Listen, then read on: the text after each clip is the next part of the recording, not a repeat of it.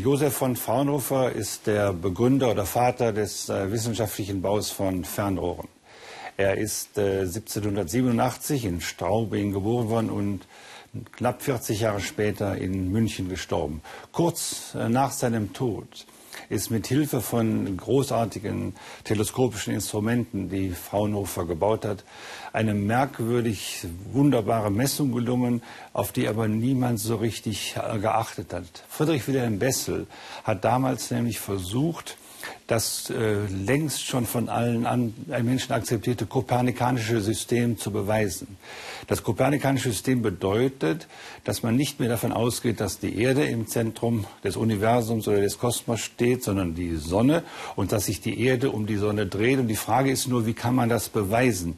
Der Augenschein zeigt ja etwas anderes. Der Augenschein zeigt, dass sich die Sonne dreht und wir sprechen ja auch vom Sonnenauf- und Sonnenuntergang. Aber Kopernikus hat ja behauptet, dass äh, die Erde sich um die Sonne dreht. Und die Frage ist, wie kann man das beweisen? Und die alte Theorie war immer schon, dass man das durch Betrachtung eines Fixsterns macht und dann eben zeigen kann, dass man zum Beispiel im Frühjahr und im Herbst den Fixstern unter einem bestimmten Winkel, unter verschiedenen Winkeln beobachten kann. Diese Winkelverschiebung, die nannte man die Parallaxe und die galt es zu messen, die ist sehr klein und sehr winzig. Und man hatte schon in der Antike darüber nachgedacht, ob man sowas messen konnte. Dann hatte man im 17. Jahrhundert darüber nachgedacht, ob man sowas messen konnte, aber es klappte nicht. Und jetzt erst im 19. Jahrhundert konnte man dank der Instrumente von Josef von Fraunhofer sich an diese Arbeit machen und Friedrich Wilhelm Bessel hat das dann nachweisen können. Interessant ist nur, dass sich für diesen Nachweis keiner mehr interessierte. Was im Übrigen bedeutet, dass Menschen etwas wissen, ohne dass es bewiesen worden ist. Äh, das ist, stellt die spannende Frage, wie eine Kultur etwas wissen kann. Woher können wir wissen, dass Kopernikus recht hatte, obwohl die Wissenschaft den Beweis noch nicht geliefert hatte? Wir wissen das aus anderen Quellen, aus anderen Gründen und das ist, wäre interessant zu untersuchen. Was aber jetzt über den Fall von Josef von Fraunhofer hinausgeht. Fraunhofer selbst hat eine schwierige Kindheit gehabt. Er ist als elftes Kind eines Glasermeisters geboren worden und der Vater ist dann auch noch schon gestorben, als er, als Josef von Fraunhofer erst elf Jahre alt war. Er ist dann in eine Linsenschleiferlehre gekommen und dann ist auch noch das Haus zusammengekracht, in dem er gearbeitet hat. Aber er ist als einer der wenigen dabei gerettet worden. Also auf jeden Fall kann man feststellen, dass da ein mühevolles, hartes Leben war, das aber mit viel Glück begleitet hat, aber ungeheure Geschicklichkeit hervorgebracht hat.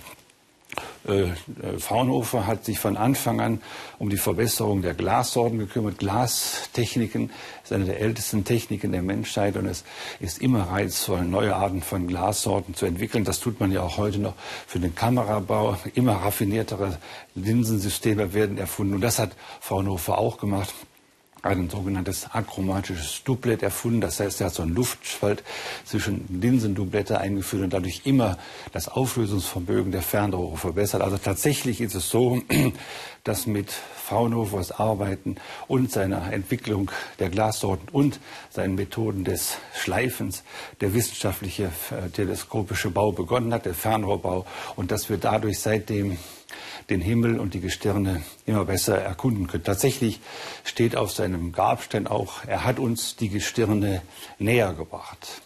Und er hat die Gestirne uns näher gebracht, vor allen Dingen durch eine ganz wunderbare Entdeckung, die man in den äh, Zeitbüchern immer unter dem Stichwort Fraunhofersche Linien ent, äh, nachschlagen kann. Die Fraunhoferschen Linien sind ihm aufgefallen, als er mit seinen Instrumenten äh, zum Beispiel die Sonne beobachtet hat. Er hat Instrumente gebaut, mit der Hilfe er die Farben, die in bestimmtem Licht vorhanden waren, besser erkennen konnte. Und das nennt man dann Spektroskope. Und er, er, Fraunhofer hat auf diese Weise wissenschaftliche Spektroskopie auch betrieben. Und beim Blick auf die Sonne fiel ihm auf, dass in diesem Spektrum, das zu sehen war, plötzlich schwarze Linien auftauchten. Und die wurden dann so gedeutet und werden heute noch so gedeutet, dass offenbar die Sonne ein Feuerball ist, der leuchtet, der Licht produziert, aber um den Ball herum gibt es noch Gase. Und in diesen Gasen sitzen nun Elemente, mit deren Hilfe die dann dieses Licht, das die Sonne aussendet, auffangen, absorbieren können. Und zwar charakteristisch für jedes Element. Und dieses aufgefangene Licht wird dann im Spektrum als schwarze Linie sichtbar, nämlich da ist eben kein Licht von der Sonne gekommen. Es ist durch die Elemente, die in den Gasen äh, um die Sonne sind, enthalten sind, abgefangen worden. Und das Wesentliche ist jetzt, dass das klingt zunächst mal nach einer harmlosen spektroskopischen Untersuchung. Man richtet also ein Instrument, ein Spektroskop auf einen Himmelskörper, entdeckt dabei Linien, und dann fragt man sich, was hat man dadurch jetzt Besonderes gefunden?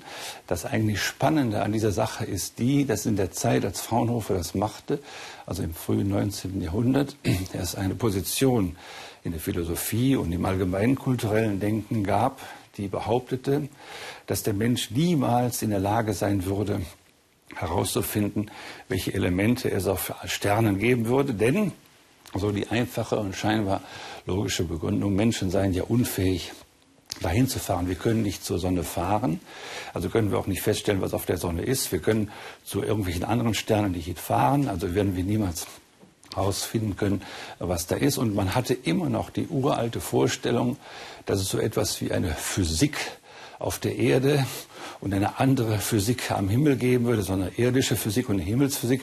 Und eigentlich lebten die Menschen in der Vorstellung, dass es zwar einen Kosmos gibt, in dem sie sich aufhalten, in dem also alles schön geordnet ist, aber eigentlich zweigeteilt ist. Nämlich es gibt die Welt unterhalb des Mondes und die Welt überhalb des Mondes, also die supra- und sublunare Sphäre.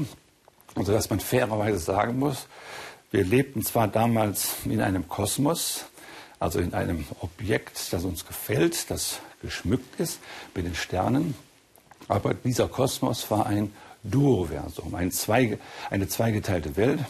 Und man musste davon ausgehen, dass diese äh, dass die Sterne ganz andere Elemente hatten. Aber jedenfalls konnte man es nicht herausfinden nach Ansicht der positivistischen Philosophie. Aber dann kam eben Fraunhofer. Fraunhofer kam mit seinen Spektroskopen und die wurden von anderen übernommen, zum Beispiel von Robert Kirchhoff und Robert Bunsen in Heidelberg. Und die haben dann auch spektroskopiert und Sterne angeschaut und dann mal gesagt, ich kann doch herausfinden, welche Elemente es am Himmel gibt. Und zwar nicht dadurch, dass ich dahin fahre, sondern einfach dadurch, dass ich dahin schaue.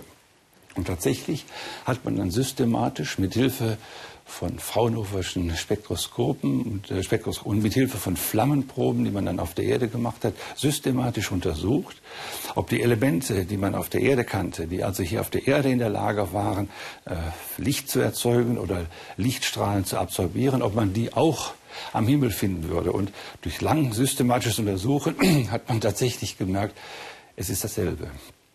Die, alle Elemente, die man auf der Erde kennt, sind auch am Himmel. Und alle Elemente, die man am Himmel findet, findet man auf der Erde, sodass man tatsächlich dank der Fraunhoferschen Linien, dank der Fraunhoferschen spektroskopischen Apparate plötzlich in der Lage war, von einem Universum zu sprechen. Wir leben in einer Welt, in der gewissermaßen überall die gleichen Elemente sind. Und jetzt kann man sich gewissermaßen anfangen, systematisch Gedanken zu machen, wie denn diese konkrete Erde, auf die wir hier leben, entstanden ist. Also das, mit anderen Worten, so harmlos das klingt, Fraunhofer als Vater des wissenschaftlichen Fernrohrbaus darzustellen, so tiefreichend sind die kulturellen, philosophischen Konsequenzen, nämlich die Erkenntnis, dass wir in einem Universum leben und in dem Universum natürlich dann auch ganz bestimmte Einsichten treffen können. Es gab übrigens eine Ausnahme, als man diese äh, Untersuchung machte. Bei den genauen Betrachtungen, Analysen der Elemente zum Beispiel entdeckt man, dass es auf der Sonne eins gab, das man auf der Erde noch nicht kannte.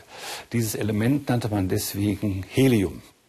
Aber lange Zeit hatte man plötzlich den Eindruck, dass es doch ein Element gab, das es nur auf der Sonne und sonst nirgendwo gab, bis dann später auch die Chemiker hier auf der Erde auch festgestellt haben, dass es auch hier dieses Edelgas namens Helium gibt und dass die Einheit gewahrt bleibt. Also ich halte das für eine ganz kulturelle, äh, großartige Leistung die, äh, die, die wir Fraunhofer verdanken. Und seine äh, Spektrallinien werden natürlich weiterhin von sehr vielen äh, Astronomen in der heutigen Zeit benutzt, um andere tiefere und weitere Entwicklungen zu machen. Inzwischen sind ja die Astronomen mithilfe dieser Messungen in der Lage, auch das Alter von solchen Sternen abzuschätzen. Man macht inzwischen eine stellare Archäologie und kann auf diese Weise immer mehr über die Geschichte der Welt erfahren.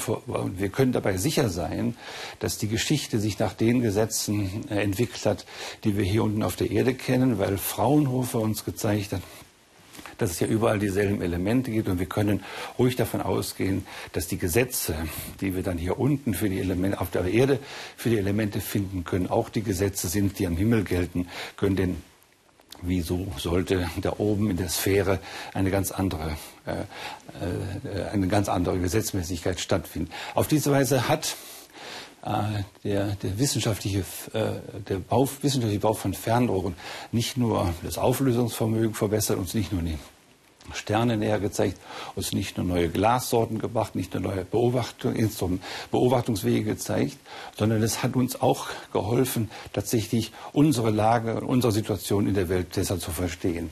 Tatsächlich glaube ich, dass wir diese Sache als große kulturelle Qualität betrachten sollten. Immerhin hat man den Gedanken eines Duoversums äh, seit Aristoteles Zeiten gehabt. Und es ist gar nicht so leicht, äh, diesen Gedanken, der dann durch die philosophischen Schriften gelaufen ist, der auch in der kulturellen Debatte eine ganz klare Rolle gespielt hat, diesen Gedanken einfach aufzugeben. Aber man muss ihn eben durch Empirie aufgeben. Und ich glaube, dass an dieser Stelle die große Qualität von wissenschaftlicher Beharrlichkeit und wissenschaftlicher Arbeit gezeigt wird. Es ist nämlich so, dass zwar man abschätzig sagen kann, dass da nur neue Glassorten entstanden sind, dass man nur neue Anordnungen von Linsen gebracht hat, dass man nur bessere äh, Schleifmethoden ersonnen hat, sondern man sollte auch bedenken, dass bei solchen Arbeiten wenn die nur unentwegt und beständig und beharrlich genug durchgeführt werden, immer etwas ganz Besonderes Neues entsteht.